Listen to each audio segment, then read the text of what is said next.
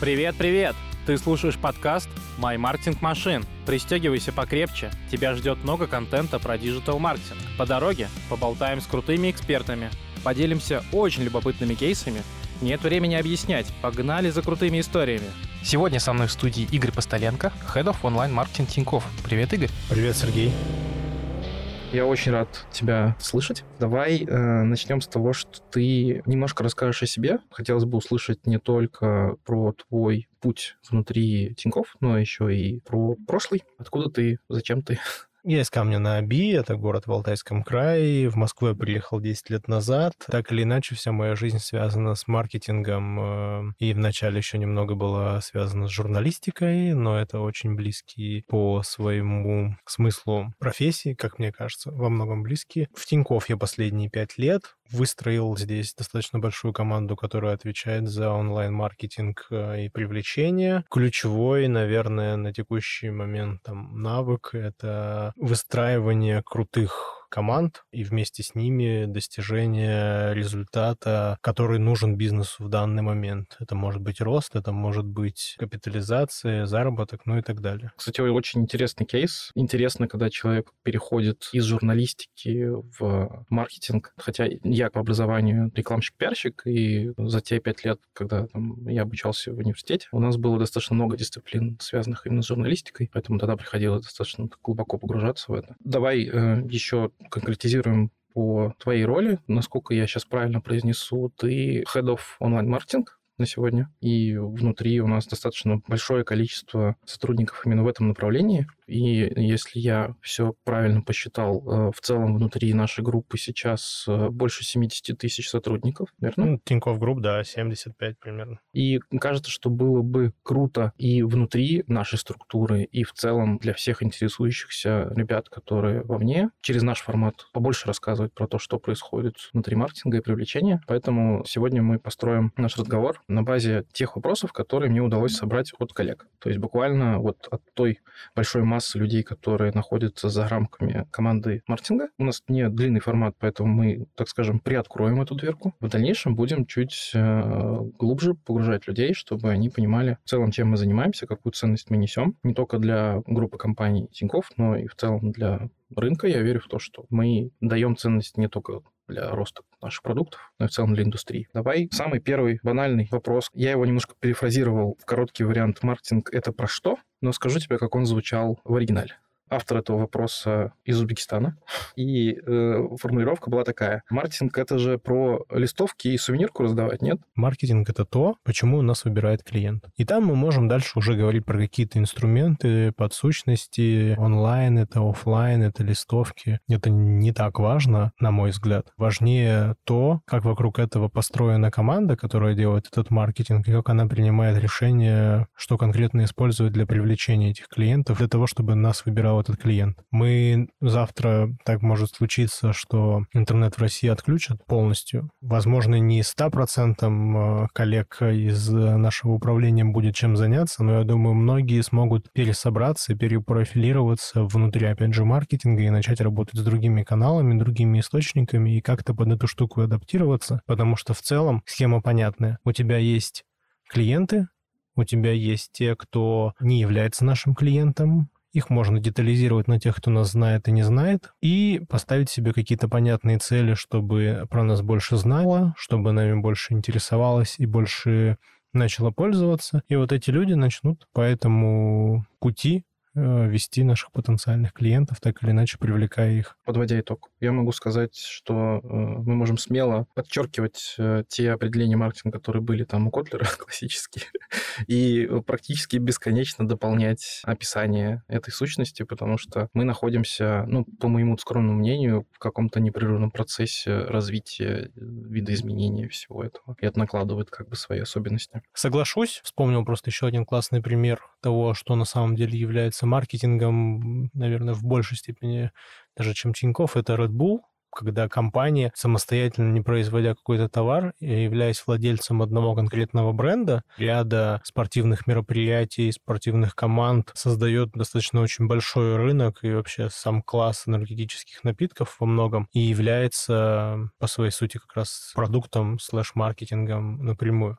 У нас э, часто происходят э, в том числе такие эксперименты. Самый большой, наверное, это инвестиции, когда мы на базе БКС, по сути, сделав продукт продукт и сделав э, классную рекламу, запустили этот бизнес, не имея на тот момент еще даже своей брокерской лицензии. Это тот как раз пресловутый тест and который мы используем, который позволяет, протестировав какую-то гипотезу, с помощью, опять же, маркетинга во многом, нанести э, пользу бизнесу и понять, стоит в эту историю лезть или нет. Я почему-то вспоминаю Rocket. Это был действительно классный банк, э, который достаточно большую базу клиентов нарастил, пользовался популярностью за счет там удобного приложения, сервиса, классных ребят, э, достаточно современного подхода, но за все время своего существования ни разу не обзавелся лицензией, им это было не надо. Они больше фокусировались на продукте, на процессах, на сервисе. Мы в этом в каком-то смысле были очень схожи с ними. Давай перейдем к следующему вопросу. Когда бизнес э, согласовывает э, и планирует какие-то крупные акции или, так скажем, маркетинговые активности, как происходит процесс синхронизации с операционными подразделениями? Наверное, здесь хочется начать с того, что как построен э, в целом работа нашего департамента со всеми бизнес-линиями. Это матричная схема, где мы отвечаем за экспертизу и за сервис, и таким образом сквозным таким кинжалом проходим через все бизнес-линии и обеспечиваем их функции маркетинга и привлечения. Соответственно, на текущий момент процесс построен через бизнес-планирование. То есть мы вместе с бизнесом делаем какое-то планирование по привлечению, они уже дальше вместе с нашими подразделениями операционными должны выстраивать какой-то это планирование по загрузке команд операционных, по загрузке там поддержки, предстов, ну и других направлений, которые у нас есть. Если здесь точка роста в процессе взаимодействия между нами, операционными подразделениями, скорее всего, мы могли бы эту историю попробовать, и там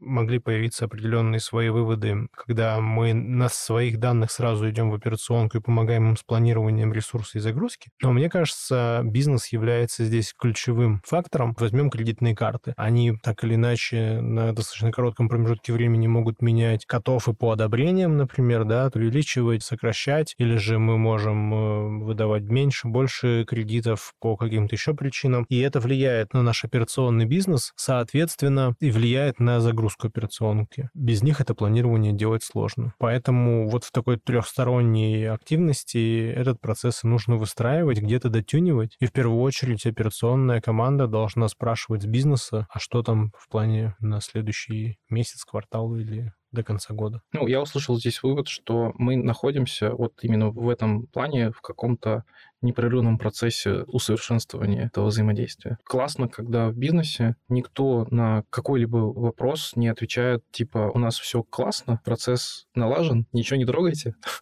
вот. Наоборот, э, все стремятся найти точки роста и э, моменты, где можно что-то улучшить. Некоторый непрерывный процесс улучшения, я бы так сказал. Да, мы как-то стали больше говорить про наши успешные результаты, хвалиться ими, что вот мы здесь такие молодцы, здесь такие молодцы. А на самом деле это, ну, конечно, хорошо, с одной точки зрения, что мы реально подсвечиваем свои успехи, но нельзя начинать бояться подсвечивать свои неудачи и больше говорить про них, потому что чем больше неудач у тебя произойдет, тем быстрее и с большей долей вероятности ты окажешься в точке, которая даст тебе больше успеха. Давай перейдем к следующему. Выберем какой-нибудь э, вопрос э, чуть в сторону. А надо ли инвестировать в рекламу общего имиджа и роста знаний?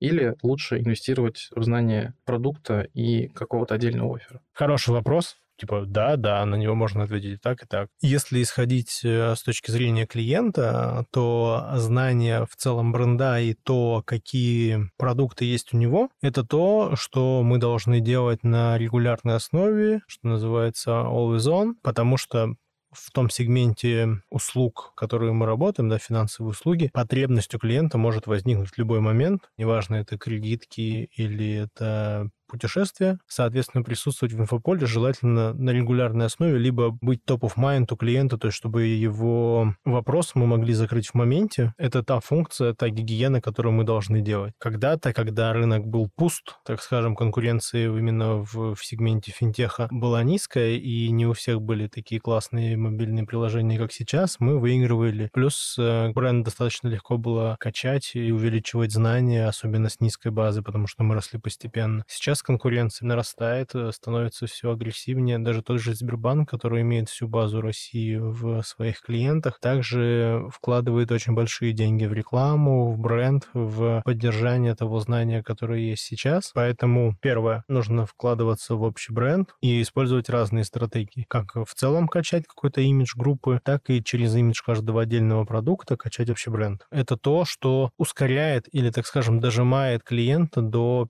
прихода в наш продукт. Простой пример — это Тинькофф Black, в котором у нас какой-то промежуток времени идут обычные компании с понятными ОТП про кэшбэк и прочему, и это дает нам э, один объем утилизации в рамках месяца. Как только мы наш офер усиливаем бесплатным годовым обслуживанием, мы получаем там хорошие месяца до миллиона утилизации по ГО. И это как раз тот момент, который за счет общего знания и дожима с помощью оффера увеличивает скорость нашего роста. Либо мы готовы потратиться сейчас, увеличить скорость нашего роста и в дальнейшем начать зарабатывать с этой аудиторией, либо мы накапливаем это знание, растим его, постепенно эту аудиторию выкупаем к себе в клиенты. Это тоже требует определенного времени. И то есть вот здесь, смотря на экономику таких акций, тот рост, который они нам дают, у нас получается принимать решение, запускать акции или не запускать акции, качаем мы сейчас общий бренд или же развиваем офер но без э, какого-то такого перформанс-подхода через афера мы точно бы не смогли так активно расти, потому что у клиента не возникает потребности «я хочу к себе крутой мобильный банк». Клиент чаще в продукты приходит через чуть более конкретные продукты. Мне нужны деньги, я беру кредит или кредитную карту, мне нужен расчетный счет для получения зарплаты, когда я первый раз иду на работу или я хочу сменить банк, потому что случился неприятный кейс где-то в другом другом месте, поэтому точечные оферы позволяют вот в моменте закрывать боли на достаточно высококонкурентном рынке. Кайф. Я думаю, тут исчерпывающе ну, мне, по крайней мере, от границу стало понятно. Давай чуть спустимся на уровень пониже, уровень продуктов, когда мы говорим про их продвижение через э, некоторые охватные инструменты. Да? Насколько важно, в принципе, запускать и как понять для конкретного выбранного продукта, что ему в данной точке супер важно продвигаться именно через охватные инструменты. Ты потом будешь спрашивать у меня еще про то, как это посчитать? Таких вопросов будет много, потому что их тут три или четыре про оценку и аналитику, да, там есть такие. Я должен был приходить с друзьями, которые у нас этим занимаются. группа поддержки. Да, на самом деле это больная история э, не только там для нас. И я вообще удивлен, что при сборе вопросов не из команды маркетинга. У людей э, есть вот это понимание, что есть условно охватный инструмент, есть перформансный инструмент. И то, и другое важно мерить. Понятно, что с перформансом все плюс-минус ровненько, да, мы видим эту воронку. А с охватной у всех возникает, во-первых, э, боязнь слива денег, потому что не все условно прозрачно мерится до сих пор. Но вот тут мне больше ценность вопроса понравилась в том, именно как понять, что продукту нужна охватка. Я не знаю э, ни одного источника нормального, да, более-менее, в котором мы могли бы просто слить бюджет.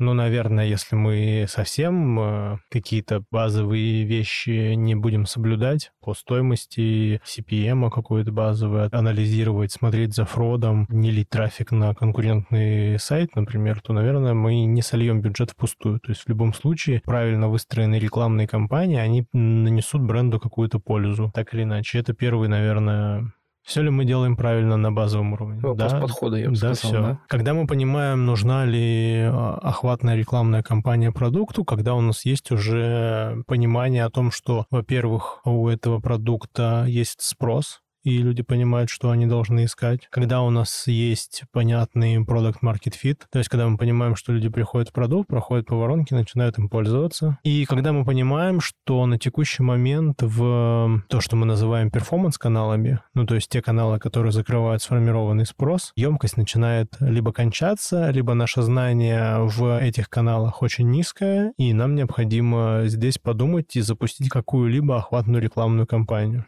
Очень велик риск э, сделать эту рекламную кампанию на месяц и потом подводить итоги, но спрос у человека формируется не так. Можно заглянуть даже в наше прошлое. Многие помнят какие-то либо ролики из 90-х, которые рекламировали товары. Все мы прекрасно помним, что рекламная пауза была напичкана большим количеством различных э, видеороликов. Э, но запомнились нам только те, которые изо дня в день рекламировали одно и то же. Так формируется знание о продукте и какой-то top of mind. Из-за большого знания в диджитале и перекоса в диджитал есть э, такая болезнь, когда мы делаем короткие рекламные кампании, пытаемся на них подвести выводы, хотя это так не работает. Частотность взаимодействия с аудиторией, понятность посыла, постепенный рост знания, только так строится какое-то адекватное знание по продукту, которое через три недели после запуска вашей медийной рекламной кампании короткой не утухнет, а потом и не скатится, в принципе, к нулю. У нас был опыт э, с тем же страхованием два года назад, когда мы в начале 22 года запустили хорошую, классную телевизионную рекламу, а потом в связи со всеми событиями, которые произошли с авторынком в 22 году, полностью все закрутили и с точки зрения знания достаточно много потеряли. Понятное дело, что в тот момент мы ничего не могли сделать, если запускали рекламу, просто стреляли себе в ногу, потому что бизнес был не готов продавать, хотя воронка работала хорошо, и это просто так сложились обстоятельства с этим кризисом и с СВО. Но глобально, если вы начинаете идти в что-то большое охватное, то это большое охватное нужно подпитывать, и знание о Тиньков растить и растить. То есть сейчас, наверное, ключевым знанием о Тиньков, которое будет оставаться у всех, будет э, последний пэкшот всех телевизионных реклам Тиньков, он такой один. Потому что это то, что остается в памяти надолго, потому что этот бэкшот, последняя часть, она как бы крутится регулярно. Кстати, забавная история, да, потому что если покопаться в памяти и вспомнить какие-то вот рекламные ролики из нулевых, о которых ты говорил, то э, там все упарывались э, в какую-то мелодичность, которая э, запоминалась. Раньше все-таки телек был куда чаще источником потребления рекламной информации. Да? Ну, кстати, переходя к ТВ, у современного молодого поколения есть ощущение, что его смотрят только бабушки-дедушки, и нужно ли э, современному бренду, продукту компании упарываться в ТВ, особенно ни для кого не секрет, что это достаточно дорогой инструмент, и есть ли от него какой-то эффект? Ну, если анализировать какие-то базовые истории по хотя бы аплифту, который мы получаем месяц к месяцу до запуска ТВ и после запуска ТВ, конечно же, да, телевизор приносит определенный эффект. Меняется ли телевизор по сравнению с тем, что было раньше, что есть сейчас? Да, меняется. Многие шоу выходят в режиме, э, когда ты можешь посмотреть это на каком-нибудь э, стриминговом... Э, Digital каком-то... Сервисе, да. на кинопоиск и так далее. Там есть сейчас появляется много интеграций в шоу, когда ты не просто видишь рекламный блок, между получасовыми слотами. А если говорить про охваты, да, нельзя судить о телевидении по одной Москве даже, хотя и смотрение в Москве достаточно высокое. Понятно, там есть перекос в старшее поколение, но если сейчас у вас дома бабушка смотрит телевизор, а мимо проходит внук, так или иначе он совершит касание с брендом Тинькофф, даже опосредованно, и это тоже сыграет на запоминаемость. Мы достаточно жестко с прошлого года ограничены в источниках. Тот же же YouTube от нас полностью ушел, и все, что мы можем закупать, это интеграции внутри блогеров. То есть вся та машина, которую продавал Google в плане э, приролов и так далее, она полностью ушла с рынка. И телевизор хотя бы частично, но может дать тот объем, который был раньше на Ютубе. Ну и дать относительно других медийных инструментов достаточно дешевую стоимость касания. Веришь в какую-то перспективу того, что наши локальные, так скажем, игроки э, смогут заместить ушедшие форматы? Насколько ты веришь в такую историю? Или мы все надеемся на то, что э, Google с YouTube когда-нибудь вернется, и э, светлое будущее нас ждет? Но веры такой нет на данный момент. Ни в ВК с Яндексом, ни в возвращение Гугла. Но на горизонте 3-5 лет, в зависимости от того, как и в каком статусе, как будет меняться политическая ситуация, я думаю, что-то изменится, и мы где-то что-то поймем. Простой пример личный. На данный момент э, Что было дальше, да? Оно же сейчас не выходит у нас э, на Ютубе. Я Мгм. новый ролик так и не посмотрел на ВК. То есть вот последний выпуск, который был 1 апреля, ты пропустил его. Да. Хотел бы я его посмотреть? Да, хотел. Но я что-то это даже как-то не знаю, как его смотреть. Мгм. Вроде бы у них появился свой ВК-видео, которое Ага. можно установить на теле. Но сейчас я преимущественно YouTube смотрю на телевизоре, а короткие форматы, шорцы смотрю на телефоне. А ВК, ну, типа, у меня даже приложения нет на телефоне. Я тебя очень понимаю, потому что мне очень хотелось посмотреть, когда уже был анонс, и у меня сложилась э, какая-то привычка, что YouTube я смотрю на телеке, и я помучился 3-4 минуты. Я нашел в самом клиенте ВК соцсетки сам плеер, где был залит этот ролик, включил его и через шеринг э, видео э, передал на телек, отложил телефон и посмотрел.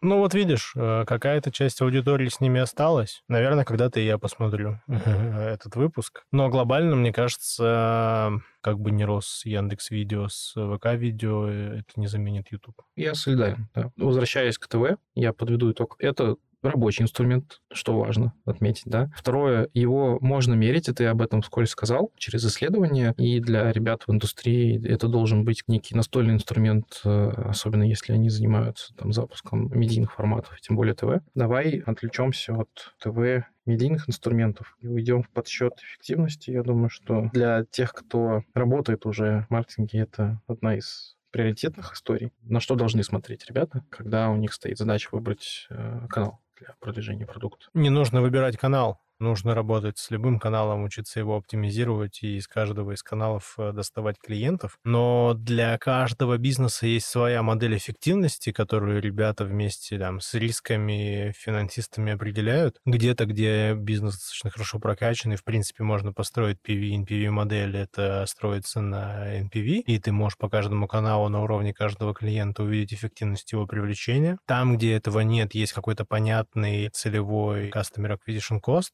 в который мы хотим попасть. Там, где нет ни того ни другого, есть какая-то предиктивная метрика, которая говорит, э, как будто бы мы все делаем правильно. То есть, как, например, в долями, там, стоимость каждого отдельного заказа, да. Поэтому здесь, в связке с бизнесом, обсудить и договориться о том, какая модель эффективности используется, запускать все возможные каналы, которые есть в инвентаре, но искать в них в дальнейшем какой-то эффективный сплит, сколько можно тратить для твоего продукта, какие креативы использовать, э, какие инструменты для оптимизации использовать и таким образом выжимать из него максимум. Ну, в целом, мне кажется, что какие-то условно вводные все-таки важны. И насколько ты с этим согласен? Потому что у продукта есть, например, целевая аудитория которая его потенциально там условно может купить потребить, да, и отталкиваясь от нее, мы можем выбирать именно те источники, там, инструменты, которые мы задействуем для привлечения. Но самое главное, чтобы это не выглядело в формате. Есть блогер, который рассказывает про автомобили, значит, там мы будем рекламировать Тинькофф топливо. А есть блогер, который рассказывает про фэшн, там мы будем рекламировать долями. Это не так работает. Это работает в формате, что если у блогера про фэшн его мы понимаем, что смотрит аудитория 18 плюс, скорее всего, часть этой аудитории априори могут быть автомобилистами. А если блог про одно, а мы плюс-минус понимаем, что там может быть аудитория, которая владеет автомобилями, это, наоборот, может быть абсолютно более эффективным форматом, нежели когда мы в тачках рекламируем тачки. То есть здесь нужно тестировать разные сплиты и по-разному это интегрировать, потому что в видос какого-то видеоблогера можно классно интегрировать топливо. Возможно, это чуть больше затрат на такую сложную механику интеграцию уйдет, но эффект от этого будет выше. Ну вот мы возвращаемся как раз в ту историю, что очень важно тестировать как можно больше. Без тестов не найти каких-то неочевидных э, инсайтов с точки зрения и каналов, и форматов, и подходов и так далее. А есть ли какие-то прям супер универсальные каналы привлечения, которые могут подойти любому продукту, на твой взгляд? Ну, банально, контекстная реклама, потому что 90% продуктов имеют сформированный спрос, и так или иначе мы можем закупать по ключам по понятным, оформить кредитную карту, оформить кредит или так далее. Где-то, конечно, релевантность этих ключей будет чуть выше, чуть ниже, то есть даже по долями, когда мы запускали, хоть это и BNPL-сервис, но мы могли бы этот продукт рекламировать и по ключам оформить кредит на какой-то конкретный запрос, например, там оформить кредит на кроссовки. Мы бы могли рекламировать в формате, типа, не оформляй кредит, возьми просто так, или возьми долями, и это тоже был бы инструмент. То есть э, даже если спроса прямого нет, есть косвенный, можно через косвенный способ это пробовать рекламировать. Спрос пробовать рекламировать. А если еще вернуться к предыдущему вопросу, мы поговорили про модели там NPV, Customer Acquisition Cost, но вот э, сейчас ребята потихонечку собирают, и когда-то, я думаю, мы придем к тому, что у нас будет LTV для клиента на уровне всей базы Тинькофф. Вот это будет там следующий шаг, в котором мы сможем видеть эффективность не только э, продвигать Тинькофф топливо у фэшн-блогера, но и видеть, как это продвижение повлияло на другие продукты и какую пользу мы в целом для экосистемы нанесли. И через него мы сможем увидеть, э, что канал, который мы считали эффективным для одного, может приносить пользу в другой канал. Мгм. Поэтому здесь, э, когда подводишь результаты эффективности какого-то одного канала, нужно смотреть, пробовать шире, а не принес ли он нам что-то еще дополнительно. Мы, например, сделали прикольное объявление, а у нас с этого объявления начали Black и оформлять. Мгм. А какой-нибудь там перформанс или там специалист по рекламе мог посмотреть только сугубо в разрезе кредитки, увидеть, что это было неэффективно и отключить. Поэтому здесь нужно пробовать и стараться смотреть шире и э,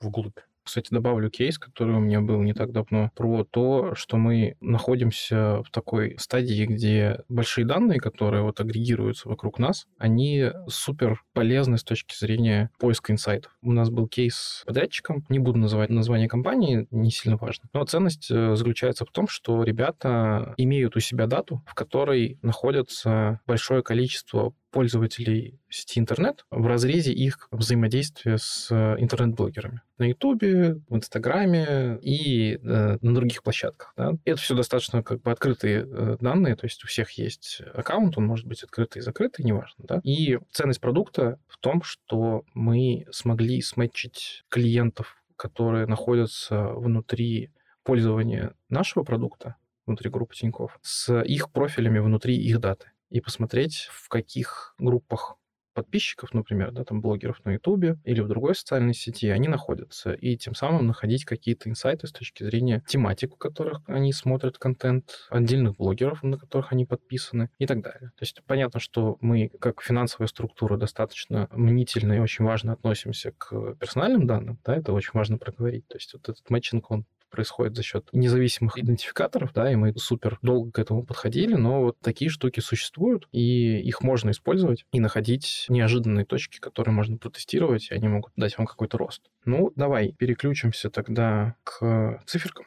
В целом поговорили про то, что не существует источник, который практически невозможно померить. Э, Есть э, плохой процесс подготовки, если ты достаточно грамотно подходишь к запускам, то ты везде сможешь найти точку полезности, которую тебе принес тот или иной запуск. Это очень важно. Но сможешь ли ты назвать три вещи, которые легче всего исправить для повышения конверсии? Простой Посадочная вопрос. страница — это номер один. Так. Как минимум, если мы поработаем над заголовками и сделаем их э, релевантными объявлением, мы, скорее всего, повысим конверсию. Мгм. Переберем семантику. Ну или если это, например, компании... э, Давай так, наверное, не семантику, а в целом посмотрим на таргетинг этих объявлений, то тоже сможем повысить конверсию. Мгм. И третье, если мы изменим оф- оффер, добавим, например, в объявление цифры и процентов, это, скорее всего, повысит конверсию. Спасибо.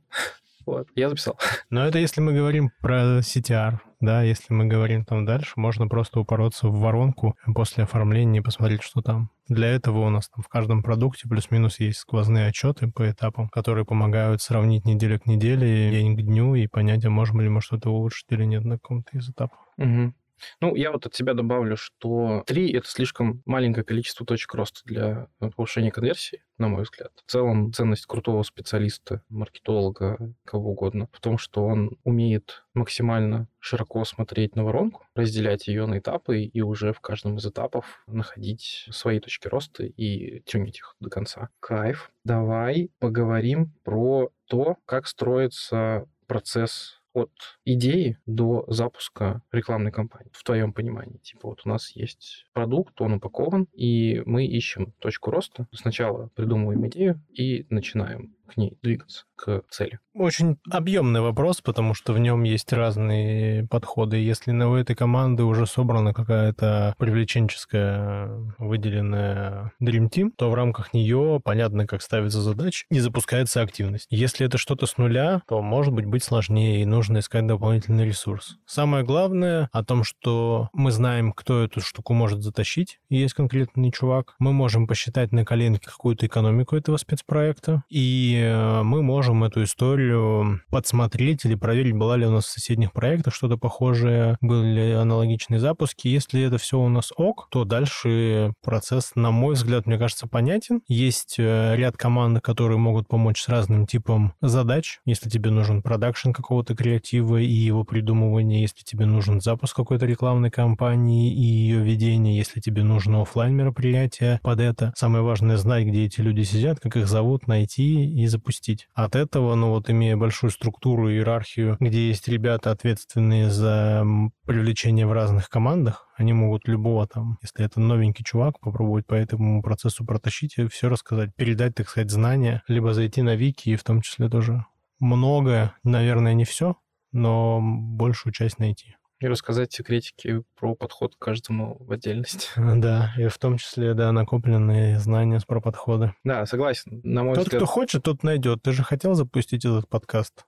Да, да, то есть э, Ты нашел. у тебя есть э, достаточно простая цель, к которой нужно прийти, и ты уже ищешь э, пути, и у каждого он будет свой. Нет какого-то универсального, мне кажется, такого типа шаблона, который можно распечатать на бумажке и пройти по шагам. Есть вопрос про то, что важнее, вот если мы говорим условно про классную команду и э, классных специалистов, которые находятся в этой команде, насколько тебе кажется, лучше, чтобы это были высоко подкованные в технической части люди, или люди, которые хорошо адаптируются и умеют коммуницировать в целом с окружающими ребятами? Короче, что важнее, hard skill или soft skill? Ну да, вот ты когда вот там условно выбираешь э, кого-то в команду, то ты чему отдаешь предпочтение? Зависит от должности, но во многом, если мы понимаем, что роль, на которую мы ищем, она больше про менеджмент каких-то команд, процессов и достижения целей, то мы, наверное, в большей степени будем смотреть на софт и думать, как мы с этим человеком будем качать харды, легко это или сложно. Если же мы говорим про какие-то конкретные каналы, какие-то конкретные функции в аналитике, в IT-части и так далее, то там мы скорее будем смотреть на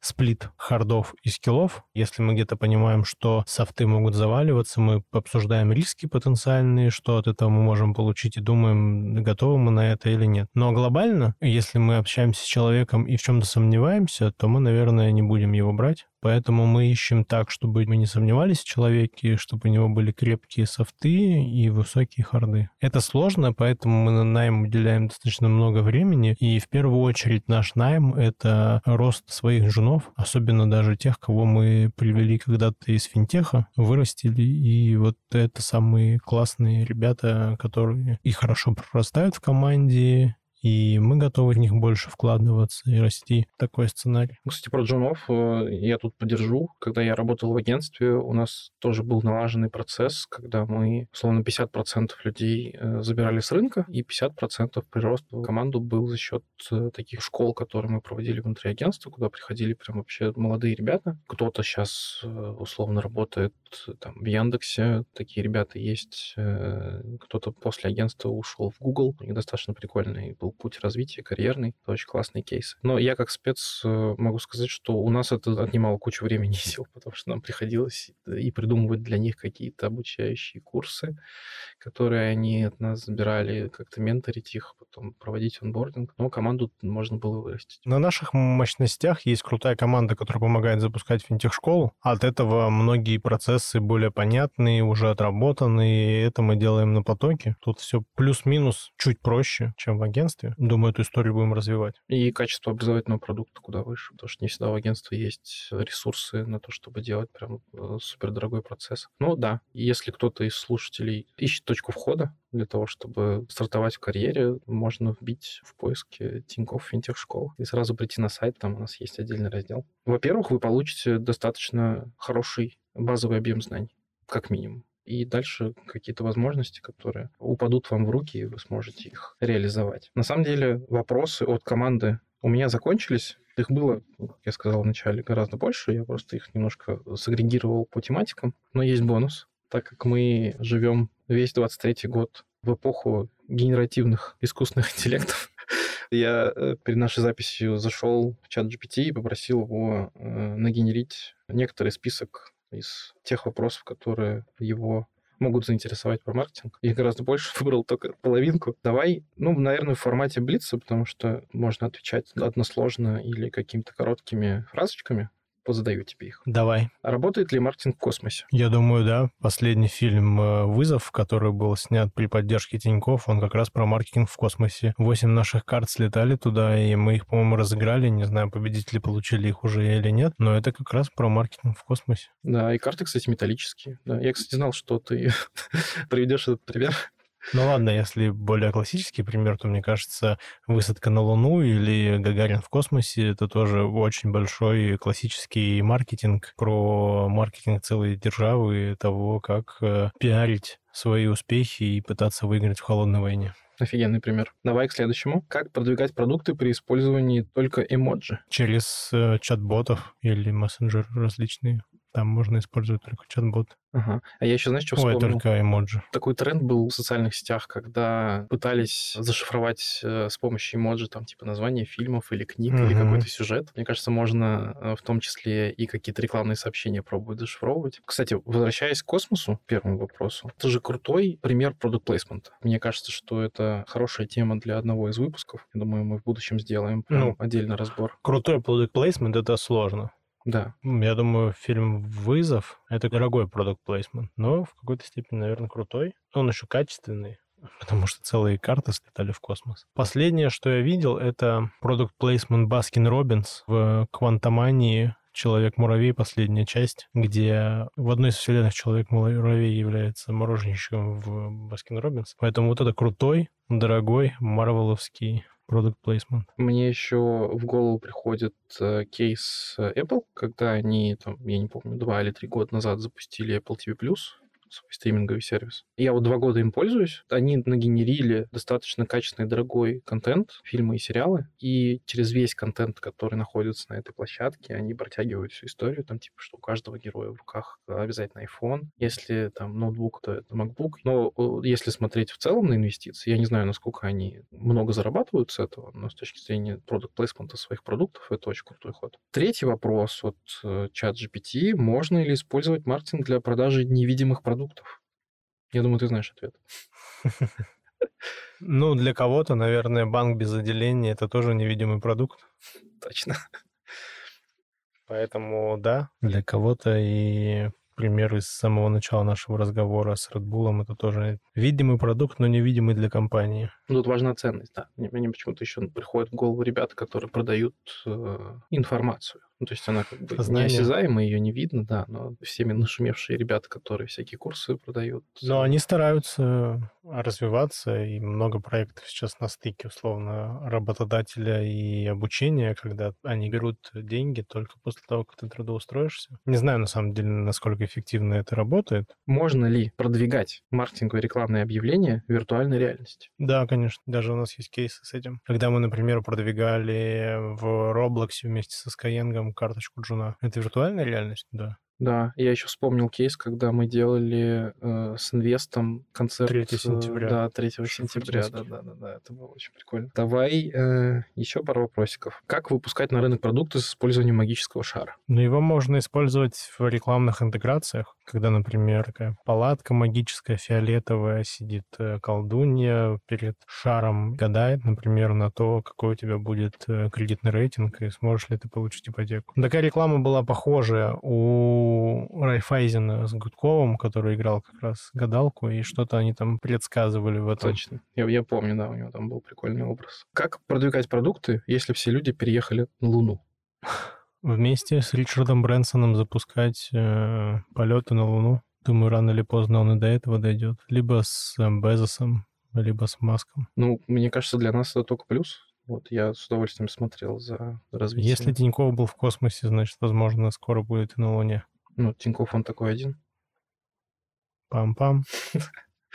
А можно ли создать успешную маркетинг-компанию по продаже песка в пустыне? Я еще вспомнил про кейсы, когда при строительстве, например, отелей курортных на побережье, в местности, где исторически сам вот местный песок достаточно плохой, его привозят из пустыни или из побережья там других регионов. С Мальдив. Да, да, такой кейс. Типа ты, ты можешь рассказать людям, что у них плохой песок, а здесь он лучше и за счет его ценности э, продать его. Он будет примерно стоить столько же, сколько золотой песок.